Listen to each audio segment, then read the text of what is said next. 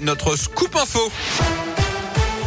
Et c'est avec vous aujourd'hui, Gaëtan Barallon, bonjour. Bonjour Yannick, bonjour à tous. On débute avec vos conditions de circulation. Pas de grosses difficultés sur les grands axes autour de la métropole de Lyon. Simplement un accident qui nous est signalé sur le pont Gallieni. Soyez prudents et patients dans le secteur. Attention également sur le réseau secondaire, notamment dans les monts du Lyonnais et du Beaujolais, avec parfois du verglas et du givre dans certains secteurs. Notez qu'il y a eu aussi un épisode de pluie verglaçante ce matin dans la région, notamment dans la Loire et le Puy-de-Dôme. Euh, d'épisodes désormais terminés. La 89 notamment a pu rouvrir en direction de Clermont-Ferrand. À la une, faut-il reporter les épreuves de spécialité du bac prévues en mars? C'est notre question du jour sur radioscoop.com. C'est en tout cas ce que réclament les syndicats enseignants. Selon eux, les élèves ne seront pas prêts à cause de la crise sanitaire. Des syndicats reçus dans les minutes qui viennent par le ministre de l'Éducation Jean-Michel Blanquer.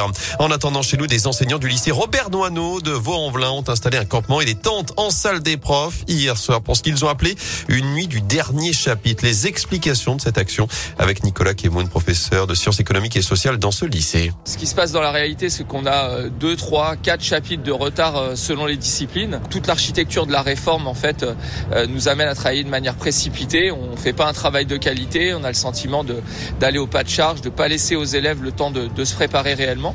Les élèves, clairement, sont stressés. Ils nous le disent. Ils ont le sentiment de ne pas être préparés. Et donc, si on voulait réellement terminer ces programmes, il faudrait travailler jour et nuit pour rattraper le retard qui a été pris. Ces épreuves de mars, c'est une absurdité pédagogique. Voilà, il faut, il faut absolument les repousser euh, en juin. Et dans ce contexte, nouveau record battu cette semaine en France, plus de 21 000 classes fermées à cause du Covid. Un lycée, quatre collèges et 97 écoles sont fermées. Chez nous, aucun établissement scolaire n'est fermé, mais 1472 classes sont actuellement fermées dans l'Académie de Lyon. Dernier chiffre transmis ce matin. Au total, près de 28 000 élèves ont été testés positifs en une semaine, tout comme près de 1300 personnels enseignants. En bref, Yannick Jadot à Lyon. Demain, le candidat Europe Écologie Les Verts présentera son projet pour le climat et la justice depuis la confluence. Discours qui sera retransmis dans une quinzaine de villes. Marion Maréchal, elle, devrait faire son retour en politique. C'est ce qu'elle annonce aujourd'hui dans les colonnes du Figaro. La directrice de l'Institut de sciences sociales, économiques et politiques à Lyon laisse d'ailleurs sous-entendre qu'elle pourrait soutenir Éric Zemmour pour la prochaine présidentielle et non pas sa tante Marine Le Pen.